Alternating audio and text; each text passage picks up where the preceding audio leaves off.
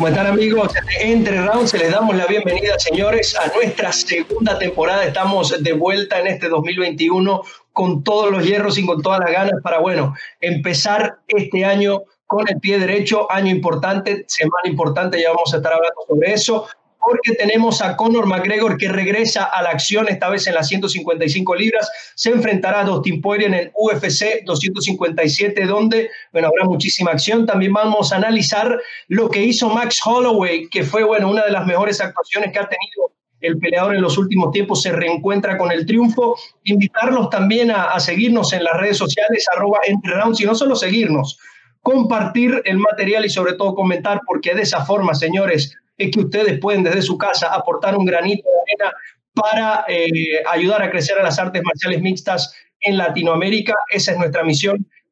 Rounds, y si nos está viendo por YouTube, ya lo sabe, dele a la campanita, síganos y esté pendiente de todo lo que tenemos para ustedes en esta segunda temporada de Entre Rounds. Y bueno, sin hablar más, vamos con los invitados del día de hoy. Tenemos en el panel a Jesús Morán, Humberto Bandenay, peleadores de Perú tenemos a Balú Vargas, mi compañero de Mil Batallas, y que les habla, Andrés. ¿Cómo estamos? Saludos a Lima, Perú, ¿cómo están? Hola, ¿qué tal Andrés? ¿Qué tal Balú? Eh, encantado de poder estar con ustedes, aceptar esta invitación y, nada, yo, yo los he venido siguiendo desde ya antes al programa Entre Rounds y hoy día es un gusto poder compartir con ustedes. ¿Qué tal Balú? ¿Qué tal Andrés? Eh, nada, antes todo agradecerle por, por esta invitación, en verdad que es un honor para nosotros poder compartir un pequeño segmento ¿no? de, del MMA con ustedes y nada, a darle con todo. ¿Cómo está, señor Balú? ¿Cómo recibió el año? Muy bien, güey, muy bien. Ahí estaba escuchando tu intro de reggaetonero. Parece que andabas recibiendo un premio en los premios nuestros de música. Andrés siempre dura como tres para decir todo lo que tenemos, pero es el mejor que lo hace porque yo yo nomás te digo, sigue las redes si, si puedes, si quieres. Ya lo vas a hacer tú. muy, contento de tener a Humberto y a Isis con nosotros y pues hablar, hablar, a iniciar el año con, hay que hablar de lo que pasó, porque el año del 2021 ya empezó bien con la, la pelea que, que, tuvimos el gusto de ver este, este fin de semana pasado, entonces hay que arrancar. Pero como ya Balú está calentando esto con toda la... vámonos al 100.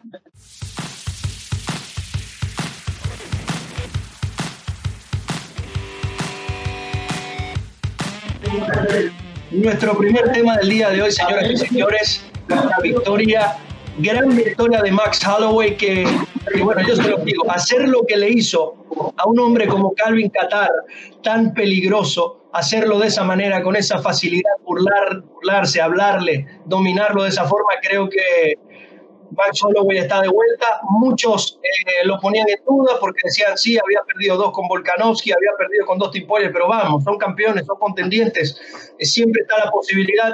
Pero bueno, Max Holloway demuestra este fin de semana que, sigue siendo de lo mejor que hay en el mundo y quizás estamos por ver una, una mejor versión. Humberto, ¿cómo, cómo viste la pelea eh, en una división donde también has, has competido en las 145 libras?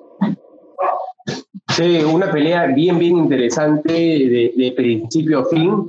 De hecho, como decimos acá entre, entre peruanos, fue una mechaza. Eh, Max Holloway, sabíamos el nivel, todos conocemos el nivel de Max Holloway, ¿no? Un ex campeón. particularmente para mí, la última pelea con Alexander Volkanovski eh, la ganó. Y, y tenía a Qatar al frente, un tipo que boxea muy bien, tiene un buen juego de pie pero vimos esa hambre de nuevo de, Max Holloway de decir, aquí estoy y voy a ir a recuperar mi, mi título, ¿no? Lanzó una cantidad de golpes impresionantes, eh, demostrando a, Dana White y hasta el mismo Khabib que podría pelear con él. Me dejó totalmente impresionado, ¿no? Yo sabía del, nivel que tiene Max Holloway, pero una vez más eh, dejó dicho en la división que él va a ser el que puede ser el campeón, ¿no? Jesús, ¿lo ve campeón a, Max Holloway otra vez? ¿Qué, viene para, para, Holloway? De todas maneras que sí, ¿no? Un Max Holloway que es un peleador, demostró que tiene demasiada confianza, es un peleador que, que hace añicos a, su rival y demostró, ¿no? Lo demostró jugando con un Qatar que en realidad es un, es un boxeador neto, que tiene mucha potencia en los puños, pero como lo dije, pues, ¿no? Eh, la distancia en esta pelea y la confianza que demostró más Holloway lo llevan a, a ser el, próximo retador al, a la pelea de Ortega contra Volkanovski, ¿no? Como dijo Humberto, para mí también eh, Holloway ganó la, la, última pelea con Volkanovski, pero creo que eso es lo bonito del deporte, ¿no? Eh, y, más, y más aún cuando tienes un peleador como Matt Holloway que canaliza la derrota la victoria de esta manera, pues no, ahora a verlo de nuevo por el cinturón. Estoy, totalmente de acuerdo, Holloway, bueno, debió ganar la decisión de la segunda pelea y cuidado, la primera también estuvo allí parejita, pero bueno, parece que va a tener una nueva oportunidad. Balú, ¿qué te pareció la pelea? Quiero hacerte una pregunta de una vez, porque esto es un debate que, que vuelve a nacer. ¿Es Max Holloway el mejor peso pluma de la historia? ¿Es mejor que José Aldo? Mm, no sé si sea mejor que José Aldo, pero son diferentes épocas, ¿no? son, son diferentes eras. Entonces, Max Holloway creo que es uno de los mejores que, ha habido en, el, o sea, en el momento en el que está. Eh, ya habíamos platicado del volumen que, que, avienta Max Holloway y ya sabíamos que la manera en que entra. No creo que nadie esperaba ver la manera en que tiró las combinaciones que hizo, no creo que nadie esperó eso, ¿no? Eh, y el amigo de nosotros de que viera el, programa Rodrigo del Campo, yo le había mandado mensaje antes de, yo y él siempre apostamos comida, ¿no? De que apostamos tacos a ver quién gana. Entonces le, le comenté, le, digo, eh, yo creo que Qatar tiene la fuerza, obviamente eh, este Holloway tiene el volumen, y él me decía, no, o sea, Holloway tiene el volumen pero no creo que nadie esperaba este tipo de volumen que se aventó, que más de 700 eh, intentos y conectó como con no sé qué tanto, eh, pero eso estuvo increíble. Ahora, que si puede ser el mejor, no sé, igual, igual Qatar se prestó para esta situación porque se paraba ahí nomás y no se movía, no intentó derribes, no, no lo vi que, que, que hacía algo, ¿no? Entonces sí, lo hizo ver adicional más espectacular de lo que de lo que puede haber sido porque creo que cualquier otro peleador igual lo podía haber tratado de amarrar o llevarlo contra la jaula que se me, me sorprendió mucho que Qatar no, no o igual no pudo no pero que si es el mejor no sé si es el mejor todavía creo que Aldo queda ahí arriba todavía. Eh, yo soy fan de Aldo por, por, por la edad pero, pero eh, acuérdate que Aldo lleva dominando desde, desde los tiempos del WC, o sea, WC y lo entró al UFC, dominó por mucho tiempo y, y, todavía sigue teniendo grandes peleas a la edad que tiene. Entonces, eh, es un debate que, que, creo que es como va a ser entre como Jordan y LeBron James, ¿no? Que nunca, dependiendo de quién le pregunte si qué edad tengan, te van a decir quién es el mejor. Pero se, ve, se vio espectacular sí, ese tipo de debates terminan siendo cuestión de gusto. Los dos son muy buenos, tienen argumentos y hay que decirlo, cuando José Aldo, ya José Aldo diría yo que no estaba en su prime.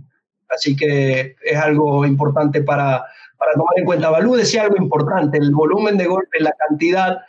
El Max Holloway promedió por round alrededor de 120 golpes. Y les digo a quienes nos ven, párense, lancen 120 golpes en, en, en, cinco minutos a ver si no se van a sentir cansados. ¿Y saben qué es lo que pasa?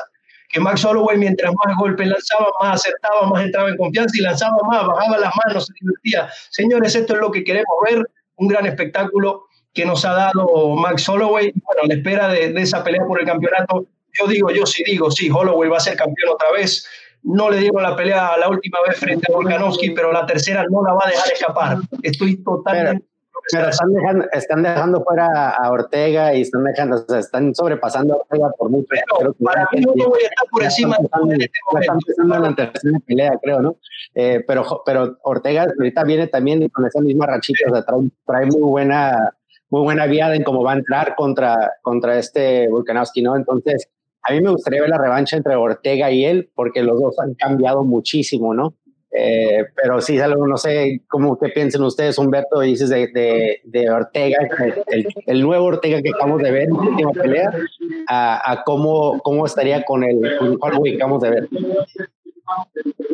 De hecho, la pelea que tuvieron ellos dos eh, fue muy devastadora la, la, primera pelea, ¿no? Max Holloway también le, le metió una cantidad de, de golpes impresionantes más que quizás ver la revancha de, de ellos, me gustaría ver a, al ganador de Brian Ortega versus Alex Volkanovski, ¿no? Para mí, quizás va a ser la, la trilogía entre Max Holloway y Volkanovski, porque considero que el juego de, de Volkanovski le puede hacer daño a, a, Brian Ortega. Yo particularmente también soy hincha de Brian Ortega porque me gusta su boxeo y su juego de piso, ¿no?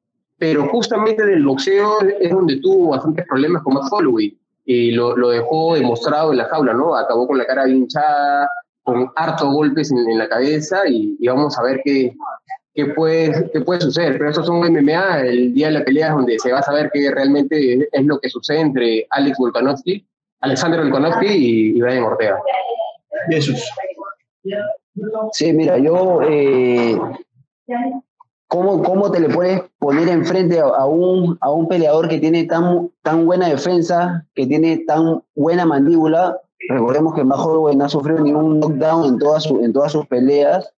Eh, a eso sumarle la precisión que tiene, el daño y que, que, va generando round a round y sobre todo que es un peleador que, que no solamente hace daño, sino que también tiene knockout.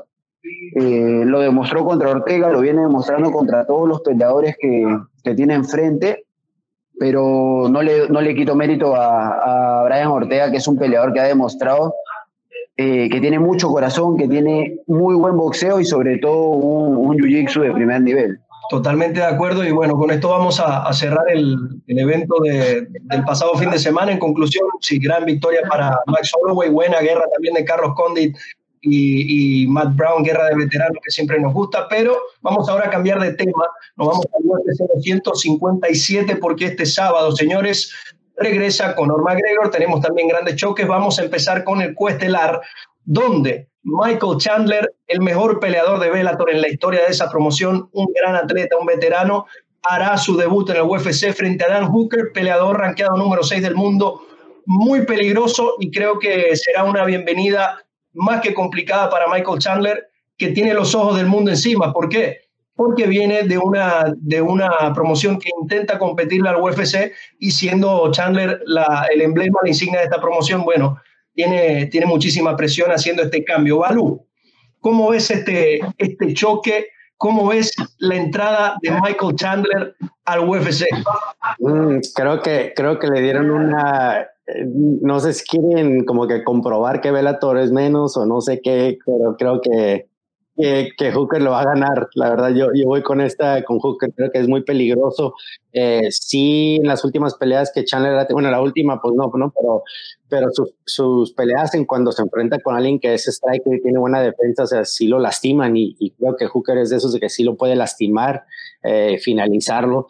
Pero pues también, como dices tú, existe la presión esa de cuando entras al UFC, eh, igual, o sea, Humberto, tú nos puedes explicar de cómo es la primera vez que peleas en el UFC, ¿no? Que ves las luces y todo eso. Y, y aunque Chandler está acostumbrado a pelear en Bellator, no es lo mismo. O sea, es, es, es algo que la gente espera de ti.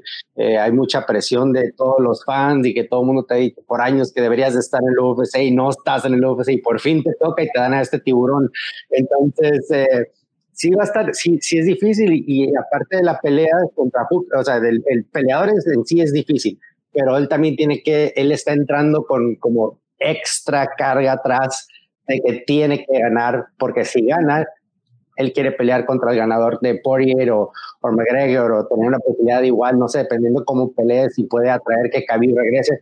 Entonces hay mucha, hay mucha presión para él y, y tiene, él tiene que demostrar que sí se merece estar ahí en el UFC, que es algo pues que, todo peleador sabe.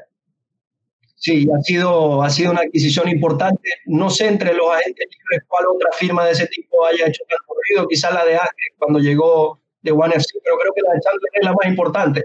A ver, hablando de peleadores de MMA, porque obviamente eh, Cien Punk hace su debut en el UFC, trae muchísima, muchísimos ojos, pero obviamente... No, no, no compares a Cien Punk, por favor, no, no me insultes. No me insultes los peruanos ni cualquier otro peleador de MMA en mencionar a Cien Punk. Voy a dejar que escojas a otro. No, es que no, son un ejemplo bueno, Balú, porque hay peleadores que, que, no tienen recorrido, pero tienen muchos ojos por otra razón y terminan siendo. Usa Brock, Le usa Brock Lesnar mejor, güey. Bueno, Brock Lesnar. Ese güey de perdida era campeón nacional de la lucha. Brock Lesnar, pero de los peleadores únicamente, viendo su, su actuación en las MMA, no fuera del deporte, porque Brock Lesnar llegó siendo muy famoso por la lucha libre.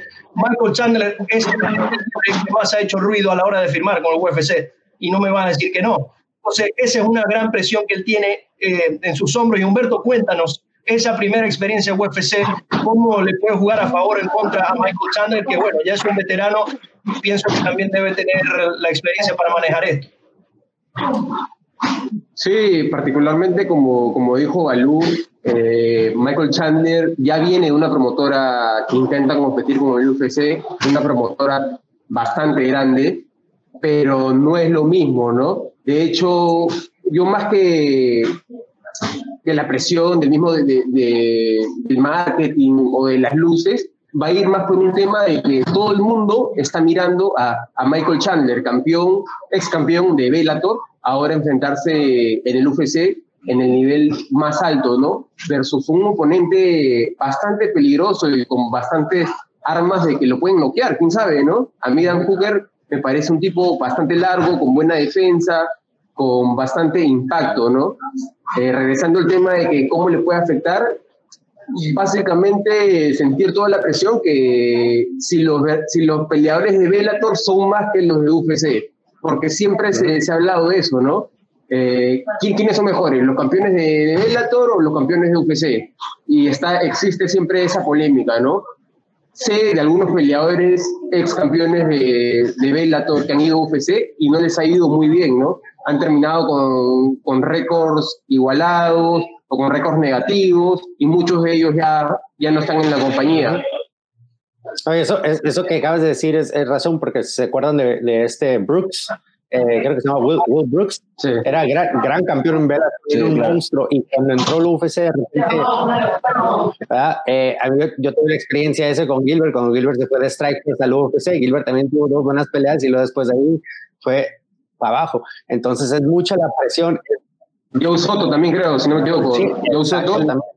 El único que ha sido sí. campeón en las dos fue Eddie Álvarez, que fue también campeón en, en, en el UFC y bueno, lo destacó con ahora mismo. También recuerdo el caso de Volkov, que era campeón en Bellator y en el UFC es un top 10 de los pesos completos que no lo veo ganando. Porque estamos acostumbrados a ver al revés, ¿no? Que cuando eres, te deja el UFC, te vas a Bellator. O sea, es donde Exacto. Es, es, siempre es al revés, ¿no? Muy raro ves, o sea, no es muy raro, pero sí es raro ver a peleadores de Bellator que entren cuando estén en su mero eh, apogeo, ¿no? Normalmente es cuando ya se retiran que te vas para Bellator, pero eh, no, es, es muy interesante este, la, el, la, presión que lleva Chandler. Está representando a una empresa. Uh -huh. Peleando, así de sencillo. Estoy seguro que los campeones Freire, todos van a estar viendo la pelea esperando que gane Chandler para después salir a decir, ah, yo le gané a Chandler, entonces yo le puedo ganar a los de UFC. Ustedes saben cómo es la cosa. Oye, Entonces, pero, pero ¿creen, que, ¿creen que Chandler entró, o sea, debería haber entrado antes o creen que ahorita la edad que tiene ya está un poco grande para haber entrado? Porque eso le pasó también a Gomi cuando Gomi entró de, de Pride, cuando entró al UFC, Gomi también ya llevaba un recorrido, ¿no? Eh, que entró al UFC y batalló. No sé, Jesus, ¿qué, qué, qué piensas yo? Eh, en verdad que sí, no. Yo no pienso que tanto sea la edad. Uh -huh. eh, Chandler, si lo vemos en, hasta en sus últimas peleas, ha, ha, hecho peleas muy grandes, incluso venciendo a Benson Henderson, que ha, sido un peleador por mucho tiempo, bueno, ha sido ex campeón de la categoría de, en UFC, eh, siempre ha estado metido en el ranking, así que, o sea, tiene nivel, ¿no? Tiene nivel. Veamos, ¿no? Veamos si tiene el nivel que UFC eh, acostumbra a mostrar. Le ponen a Dan Hooker para darle una bienvenida, pero de esas que nadie quisiera, ¿no? Un peleador que acaba de hacer una, una mechaza, como, como decimos acá, contra Poirier. contra Poirier, ¿no? Una gran pelea. En verdad no la tiene nada fácil, no la tiene nada fácil, pero tiene nivel, ¿no? O sea, no, no, no creo que tanta la presión sea por, por el tema de, de entrar a UFC. ¿No? Porque él viene en, en competencias de alto nivel, es un gran luchador, eh, está acostumbrado a esto, pero más que todo eh, pienso que hacer mostrar su nivel ante, ante un peleador de UFC tan rankeado como Dan Hooker, ¿no? Veamos, veamos qué es lo que sucede. Yo pienso que, que, se, que o sea, los comentarios se van a dar después de, de la pelea. ¿no? Porque si Chandler gana, obviamente, como dice Andrés, todo el mundo, eh, los, no, Patricia, va a entrar, eh, eh, Pitbull a, a hablar que, que, él le ganó y todo lo demás, pero vamos a ver qué pasa si es que Chandler pierde, ¿no? Exacto. O sea, qué es lo que dirá, lo que es lo que va a decir la gente, ¿no? Y, y también hay también hay que esperar, como dice Jesús, también hay formas de perder y de ganar, porque yo creo que si Chandler pierde en una decisión, pero en una gran batalla que demuestre que está a ese nivel, creo que, que puede dar una buena imagen. También hay que ver cómo gana. Son, son muchas dudas, Balú, ya para, para cambiar de tema en cuanto a la pelea cómo la, la, analizas, yo creo que siendo un gran luchador como lo es Michael Chandler, fue en SAA de la primera división, y teniendo 11 centímetros menos que su oponente en cuanto a la distancia, porque Hooker es muy grande. Creo que acá Chandler va a intentar buscar cerrar la distancia, quizá llevar al suelo o trabajar desde adentro. ¿Cómo lo ves tú, Alonso? Pues mira, lo, inteligente sería usar, utilizar la lucha contra alguien tan, tan largo, ¿no? Pero él está acostumbrado, creo que todos los oponentes de él siempre han sido o sea, más altos que él, ¿no? Eh, entonces no, no creo que sea algo nuevo ni, ni algo que no he visto. Lo que sí es que, como, como lo comenté hace rato, él creo, creo que él en la mente tiene que terminar en forma espectacular para que le puedan dar esa siguiente pelea de que él se merece ser de los top 2, 2, 3, o sea, ¿sí me entiendes? Entonces, eh, el, una decisión realmente no va a ser mucho, no le va a llamar la atención a Dana White como para que le des un título de pay-per-view, eh, pero si llega a finalizarlo en una manera que digas tú, uf, primer round, segundo round y, y, que le eche, o sea, con todo que se suelte, entonces ahí sí, sí le conviene, que es algo que tiene que tomar en cuenta. O sea, él, él, ahorita la presión está ahí de que tiene que finalizar y tiene que ganar en manera espectacular si es que quiere pelear con eh, los primeros dos, o sea, con el top al campeonato. Si no, se va a quedar atrás. No creo, no creo que una decisión le den la pelea de título. Entonces, yo, como te digo, yo, yo escogí a Hooker, creo que Hooker lo va, lo va a agarrar eh, lo va a conectar y lo va a lastimar, porque a veces pasa eso en sus primeras peleas del UFC que entras y cuando tanto presión, eh, creo que lo va a poder. No, no, hay presión, Hooker no tiene mucha presión, la verdad, es, todo Chandler, entonces Hooker tiene que entrar y, y, y, pelear su pelea y creo que va a salir adelante. Sí, aparte que, que, Chandler acaba de firmar un contrato importante, me imagino que por una buena suma y también tiene la presión por ese lado de, de cumplir bien a la, a la empresa. ¿Cuáles son sus pronósticos, eh, para esa pelea yo lo tengo a...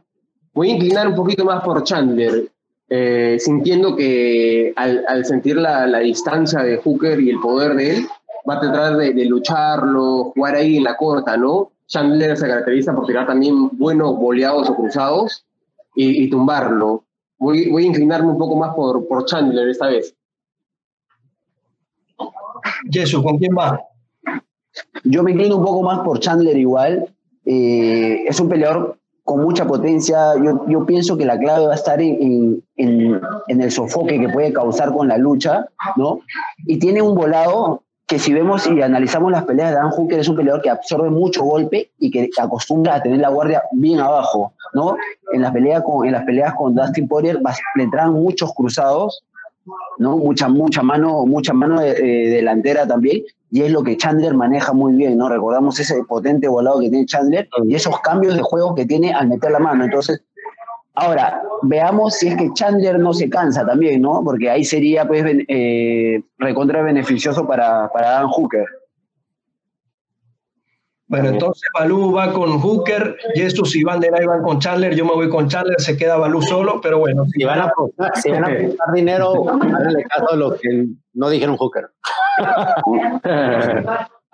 y si gana Hooker, Balú ríe de último. Vamos a, vamos a cambiar de, tema, vamos a la pelea estelar, que, que sí es bastante especial porque, bueno, regresa Conor McGregor, un peleador que genera mucha, mucha atención en las MMA, más allá el mismo deporte, personas que generalmente no ven el UFC, las artes marciales mixtas, sí se toman el tiempo para ver esta pelea.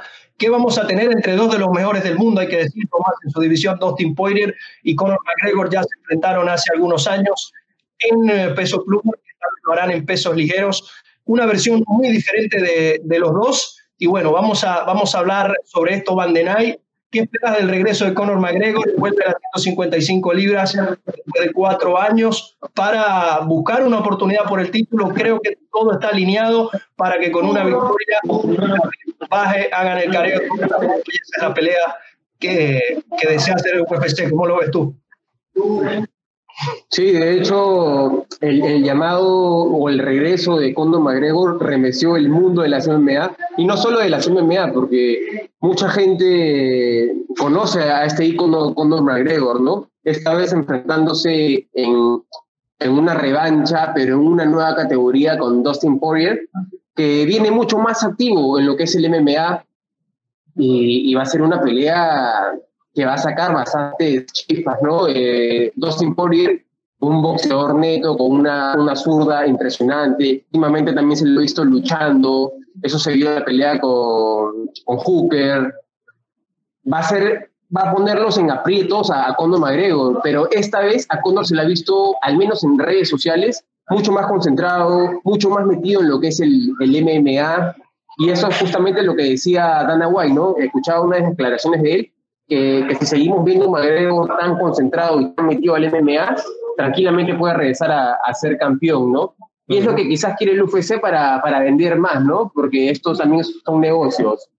Pero al frente, como dije, va a tener a Austin Poirier, que va a ser un, un batallón. Particularmente yo tengo ahí como que sentimientos encontrados porque yo soy hincha de, de los dos, sobre todo de Dustin Poirier porque me gustaba su, estilo, cómo vino desde abajo, a veces no, no, leía muy bien en las peleas, pero se recuperaba muy bien, terminaba noqueando a la, las personas, eh, lo noqueó a Justin Gaethje, así que va a ser un, una pelea muy, muy, muy reñida para mí, ¿no? Pero también tenemos a Conor McGregor que maneja bien lo que es la, la distancia, ¿no? El timing, el, el boxear tranquilo, y eso puede jugarle en contra a, a Austin Poirier. Vamos a ver lo que sucede este sábado, que, que de hecho todo el mundo va a estar atento, ¿no? Tengo inclusive hasta mi mamá que no, no, no sigue mucho el MMA, me dice, oye, yo pelea McGregor, ¿no? Sale en todos lados, lo que mueve McGregor es, es alucinante.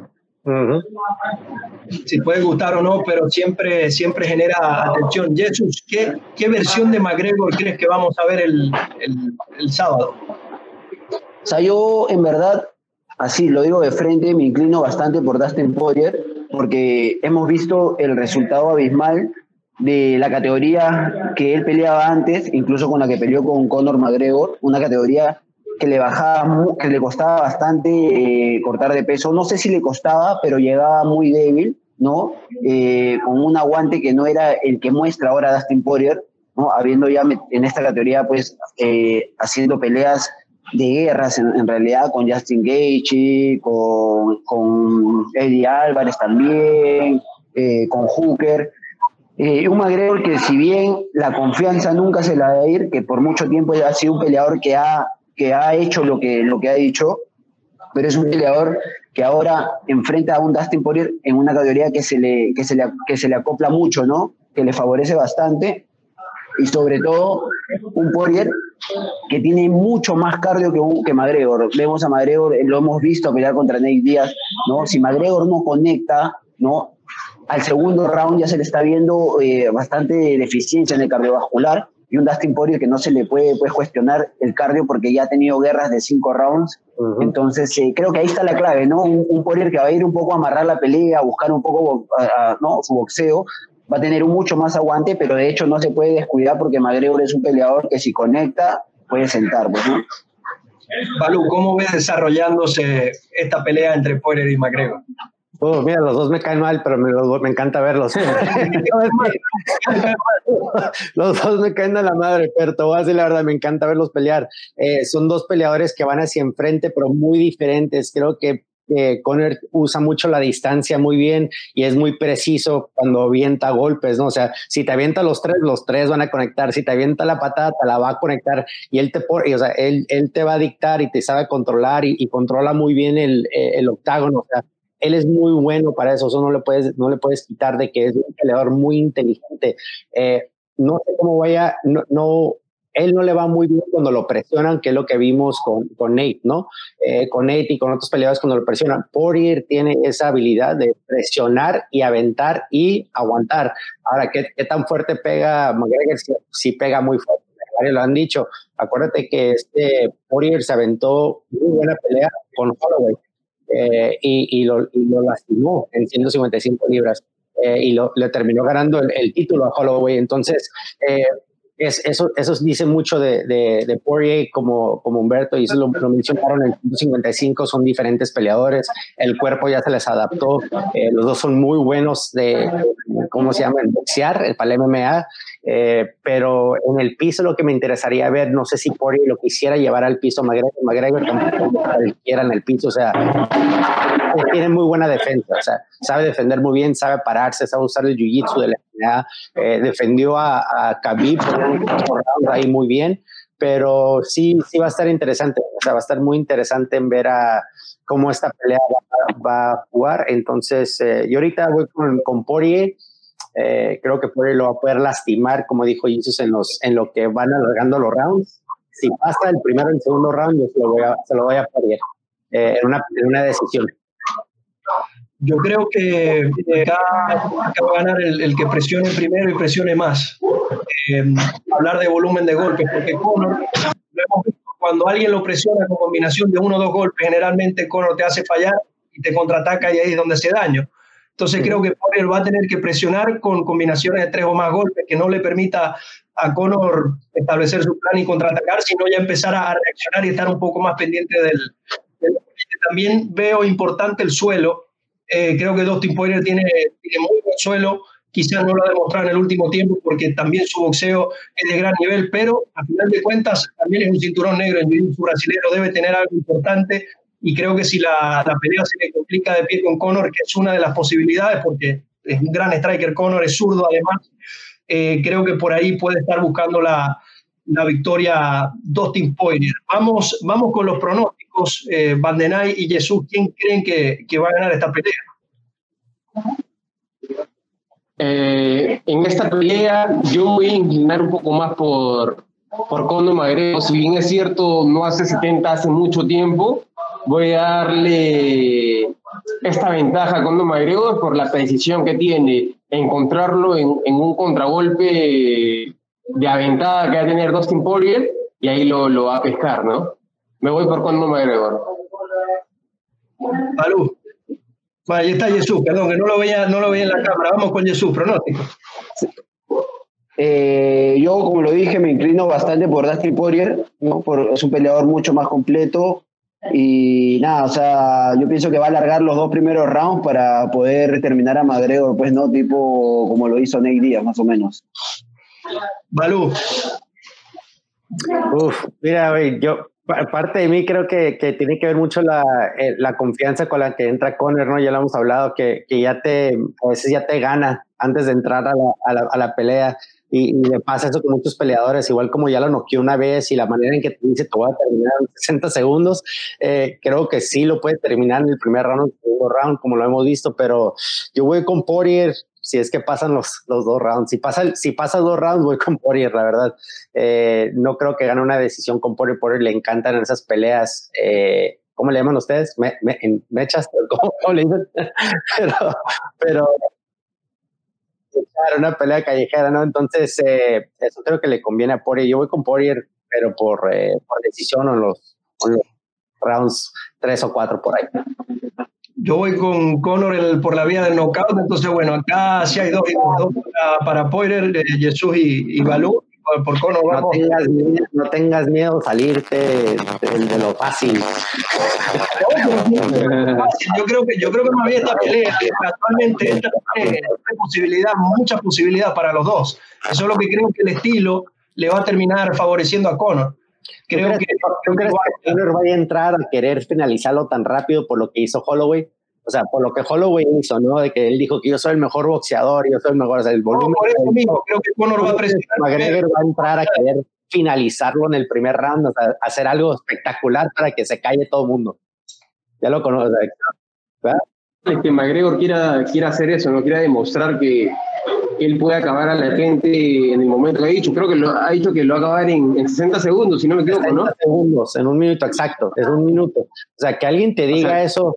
Eh, a ver, ustedes, ustedes, si alguien te está diciendo todo el mes que te va a terminar en un minuto, en un minuto, hay, hay veces que te pones a pensar, ay, güey, hay posibilidades que sí me termine en un minuto, este güey. O sea, eso, eso te puede pasar por la cabeza.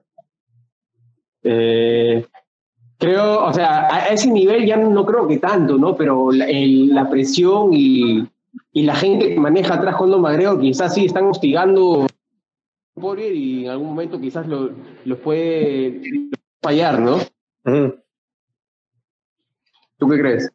De hecho, sí, ¿no? De hecho, tiene como, tiene, tiene esa zurda, pues, que, que ha demostrado que conecta y, y te manda a soñar y más que todo es eso, pues no, uno siempre, uno siempre entra, en este caso, pues Poirier entra al, a la jaula después de haber hecho y haber planteado una estrategia y de todas maneras que la estrategia es salirse de esa mano zurda, pues, ¿no? Uh -huh. Yo creo que, que Conor, precisamente por, por, lo que ha dicho y por lo que siempre hace, va, va a presionar desde un inicio. Vamos a ver si, si Poirier puede picar adelante hacerlo él, ejercer la presión primero y, ganar la pelea. Lo vimos con, con Cowboy, por cierto, a la gente que dice que esa pelea estaba arreglada, no le falten el respeto a un atleta como Cowboy. pero eso le, eso, le, ha pasado mucho a Cowboy. O sea, muchos peleadores saben que cuando atacas a Cowboy en el primer round, lo puedes finalizar. Hay posibilidades porque él dura, es, son de esos peleadores que duran mucho para agarrar ritmo. Entonces, ya no la primera vez que lo finalizan en el primer round, y no, o sea, sí, pero a lo que voy, a lo que voy es que, es que si vemos la pelea, a Cabo y trató de ejercer presión primero, pero eran combinaciones cortas. Le lanzó una patada, Conor chequeó, pum, le mandó en la patada. Entonces, el, golpe de la nariz también, ¿no? Cuando levanta el hombro. Con el hombro. El hombro que le truena la nariz. Eso fue, interesante. interesante. Exactamente, exacto. O sea, lo, lo que estás diciendo está bien. Eh, no es que me digo, o sea, es, cowboy, güey. O sea, hay varios peleadores que le hacen eso, pero porque saben y se la avientan con todo, porque él sí dura, ya entra el segundo round, tercer round, entonces ya sale cowboy, ¿no? Eh, es costumbre, pero bueno, ese es otro, es otro nivel ese güey también, o sea, ese es, sí, Eso no se lo quienes dicen que esa pelea estaba arreglada, déjense de estupideces porque es Cowboy Cerrone. No es que estamos haciendo una pelea en el patio de un colegio, señores. Vamos a dejarnos de la, de la estupidez y yo digo las cosas en entre round porque siempre entonces tenemos con los pronósticos, nos vamos dos y dos. La, próxima semana entonces vamos a, vamos a ver quién, quién ganó esta apuesta. Y por último, muchachos, ¿qué creen que va a pasar? Para mí es muy sencillo. El pay-per-view que más ha vendido en la historia del UFC es Khabib y Conor.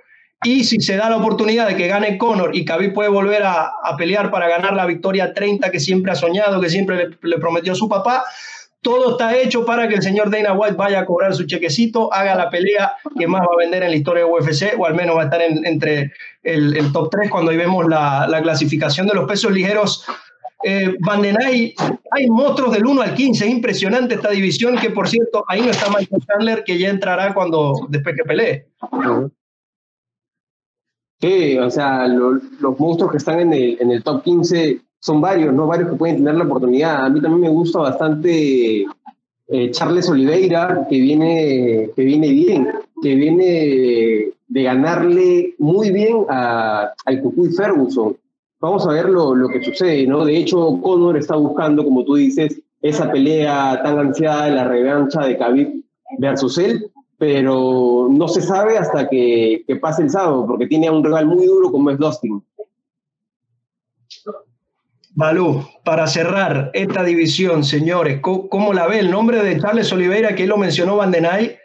Creo que viene muy bien y en cuanto a estilo, creo que le puede complicar la vida a muchos del top de esta división. Yo creo que a todos, lo acabas de decir bien, creo que este eh, Charles Oliveira es el más peligroso de todos y el que más le puede dar dificultades a Khabib, pero pues Khabib también es un unicornio, ¿no? O sea, cuando piensas que algo le va a pasar, te demuestra que él es el mejor y se acaba y se va a su casa en un round pero él es, es, increíble. Esa división siempre ha sido, yo creo que lleva más de 10 años siendo la división más fuerte del UFC y, la que a mí más me, me, llama la atención, porque en cualquier día, cualquiera de esos top 5 o top 10 le puede ganar uno al otro, eh, dependiendo de quién sea el día, ¿no? Pero eh, Khabib siendo el más dominante, pero sí estoy de acuerdo, creo que Cholos Oliveira ahí es el más peligroso de todos, para todos. O sea, no creo que hay uno que diga, no, yo creo que le gana me interesa ver mucho a mí la pelea de, de, Olivera contra, contra Khabib, nomás por lo que pasó de, de, Ferguson, el único. La única razón que me encantaría ver la pelea, para ver cómo los estilos de ellos dos, eh, el control de piso, cómo reaccionara y todo eso, eh, Khabib contra alguien como Olivera.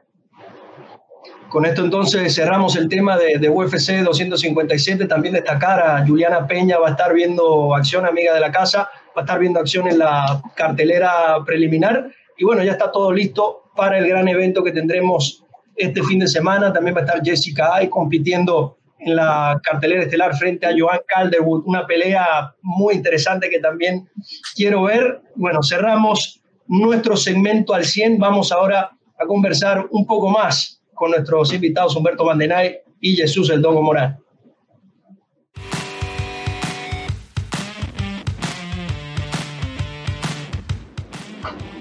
Entramos en la etapa final de nuestro primer programa de Entre en la segunda temporada. Bueno, muy agradecido con todos ustedes por habernos sintonizado y acá seguimos hablando de lo que más nos gusta. Humberto, Jesús, cuéntenme, sé que eh, WCC está por ocurrir el próximo mes de, febrero. Háblanos un poco sobre qué es lo que se está cocinando en Perú, señores.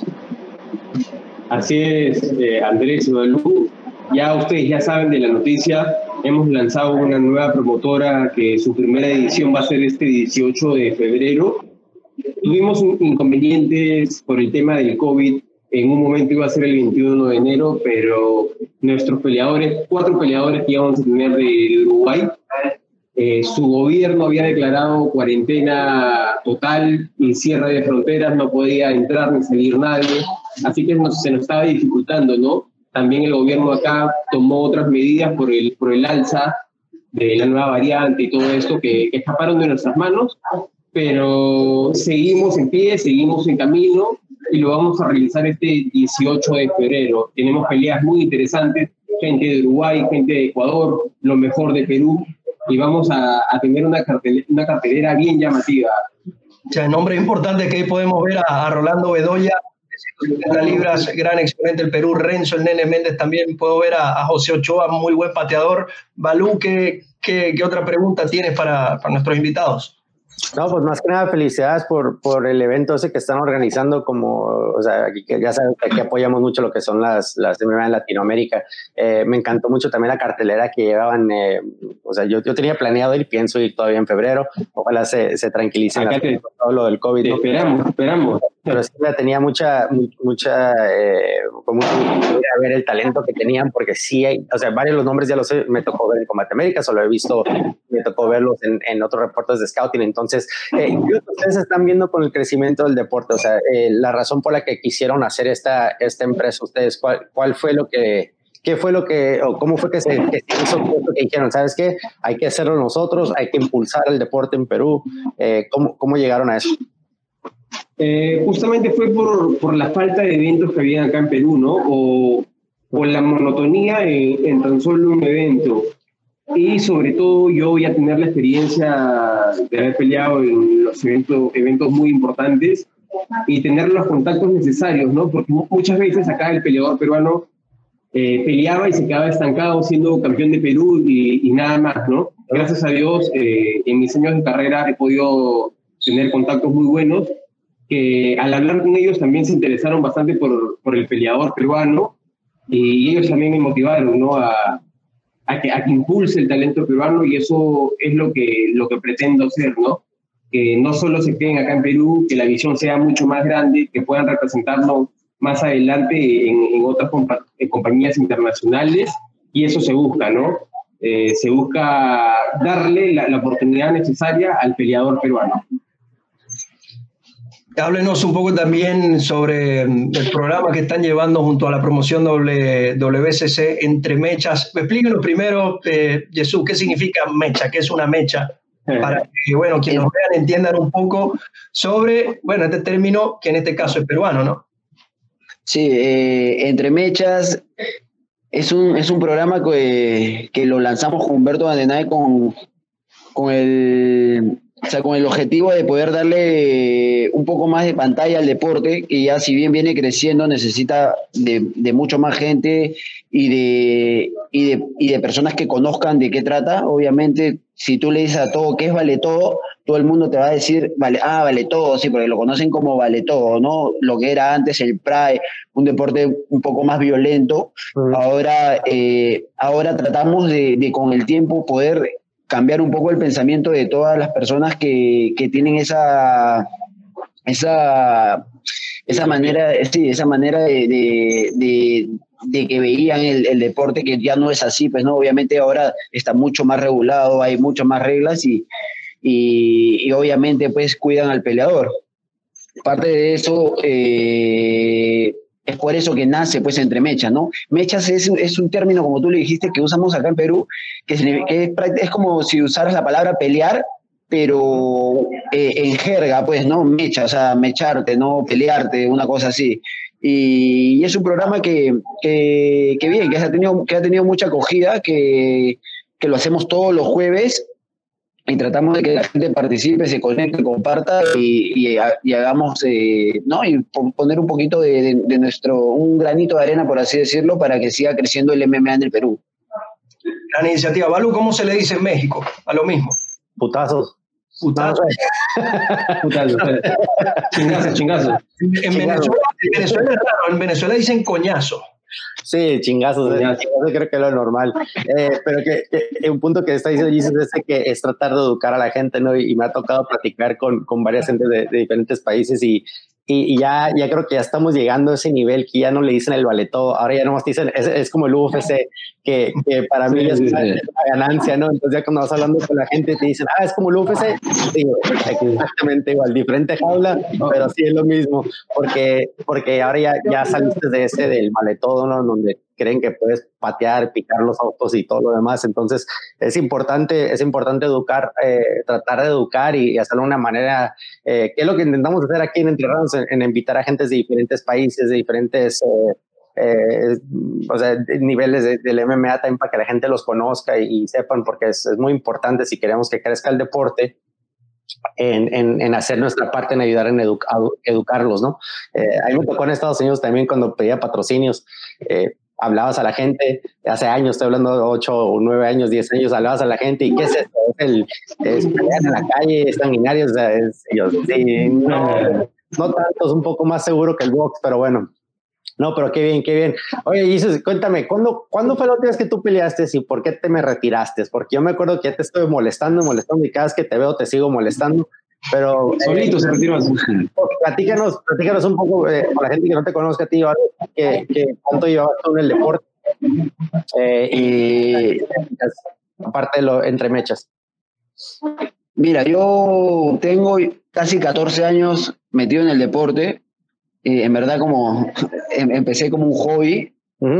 Y nada, me metí, peleé una vez, una vez amateur. En ese entonces, pues no habían casi nunca peleas amateurs y me metí a pelear y me gustó tanto. Yo jugaba, yo jugaba fútbol también y me gustaba jugar bastante fútbol. Llegué a jugar eh, casi profesional acá. Pero una vez que me hicieron pelear, no quise salir más. Dejé de jugar fútbol y me dediqué a entrenar.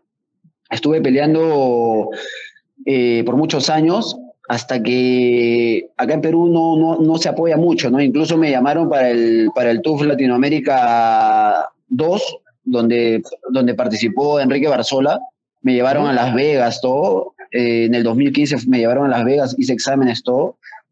Todo salió perfecto, casi ya estaba adentro, pero por temas que desconozco hasta ahora, eh, Enrique Barzola fue el que quedó por mí. Él ya estaba haciendo campamento en América Top Team. Eh, y ya él le tocó, no, le tocó ser él el representante. gracias a Dios le salió muy bien, pues, ¿no? Y pudo llevarse la temporada del Tour.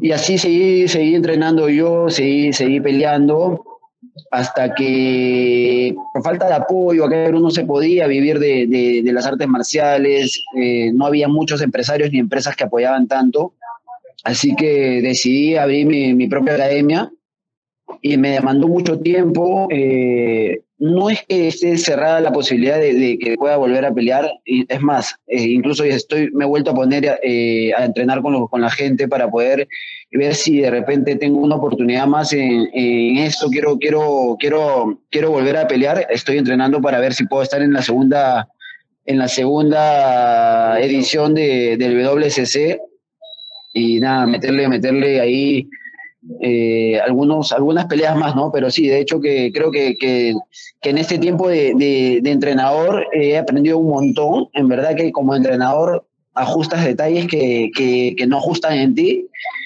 Y nada, estoy, estoy ahí entrenando y viendo la manera de poder, que, de poder pelear y de hecho, pues no, a ver, eh, poder entrar a, a naciones. Eso quería escuchar. Eso es todo lo, que quería, quería escuchar. Bueno, el, mejor de los éxitos, Dogo, en verdad, ojalá que podamos verte pelear nuevamente. Y también sería una gran adquisición para WSC, que tiene, bueno, el mejor del talento de Perú. Sería bastante interesante ver tu regreso allí. Humberto, ¿algo más que, que agregar sobre, bueno, esta empresa que, que promete muchísimo en una región como lo es Perú, un país que tiene mucho talento para, para los deportes de combate en general, lo llevan en la sangre también pude ver, eh, Humberto, van a utilizar una, una, jaula con las medidas profesionales. Eh, cuéntanos un poco más sobre en qué se va a diferenciar WCC del resto de lo que se ha hecho en Perú, porque tengo entendido que esto, esto es algo nuevo y algo que viene diferente. Sí, de hecho va a ser muy, distinto para, para, el peleador peruano, ¿no? Vamos a tratar de, de, hacer lo mejor posible, lo que esté en nuestras medidas, para que se sienta como si estuviesen peleando en una promotora internacional muy, muy importante, ¿no? Como tú mencionaste, vamos a tener una jaula de, de 10 metros de, de, diámetro, vamos a tener una, una producción de, de, alta calidad, vamos a trabajar también con, con, una lona especial con la que se pelea en eventos grandes. Y son, son cositas que, que acá eh, vienen careciendo, ¿no? A veces se, se hacen eventos muy así a, a, la locada, ¿no? Vamos a tener también, vamos a trabajar con una comisión, con una comisión que va a regular todo. Vamos a hacerlo de, de la mejor manera para que el peleador se sienta seguro y, y su única chamba sea pelear ese día. Vamos a también a, a, realizar seis eventos al año, si Dios lo permite, en, en esta época de, de COVID-19 Así que estamos apuntándonos a, hacer la mejor promotora de Perú en su momento y, luego de Latinoamérica, ¿no? Bueno, el mejor de los éxitos y todos invitados a ver la velada del WSC el día en el mes de febrero. Pues, ¿Dónde pueden comprar los boletos virtuales, Humberto? Eh, este 18 de febrero va a ser el, evento Hora Peruana 7 pm, pero se puede ver en todo el mundo. Las entradas las adquieren en joinas, joinas.com y buscan el evento eh, Warriors. Así que ya saben, también nos pueden encontrar en WCC Perú en Instagram y WCC en Facebook. Cualquier consulta, no, no se preocupen, me pueden escribir a mí también y encontrarme como Humberto Bandinay en Instagram. A nuestra audiencia, la mejor manera de apoyar las MMA en nuestro continente es pagando la entrada. Y les digo algo, esta vez no tienen que salir de su casa. Ahí donde están sentaditos en su teléfono pueden comprar la entrada, pueden disfrutar de la pelea y sobre todo apoyar a esta organización y a los peleadores para que sigan haciendo eventos, iniciativas de, este tipo. Con esto vamos entonces cerrando nuestro episodio del día de hoy entre Rounds. Nuestra segunda temporada acaba de iniciar hoy, en una semana que, bueno, ya lo hemos hablado, regresa Conor McGregor, se va a enfrentar con Dustin Poirier en la pelea estelar de UFC 257 de Fight Desert, porque eso no es una isla, eso es un desierto, allá es donde van a, a pelear en, en Abu Dhabi también encantado de, de, tenerlos ustedes muchachos, eh, Jesús, Humberto, de verdad espero verlos, verlos pronto, eh, poder asistir también a, a, WSC y bueno, compartir un poco más. Balú, como siempre, un gran placer haberte acompañado de quienes hablan. Andrés Licho de Señores, entre rounds, empieza la segunda temporada, vamos con todo. Adiós.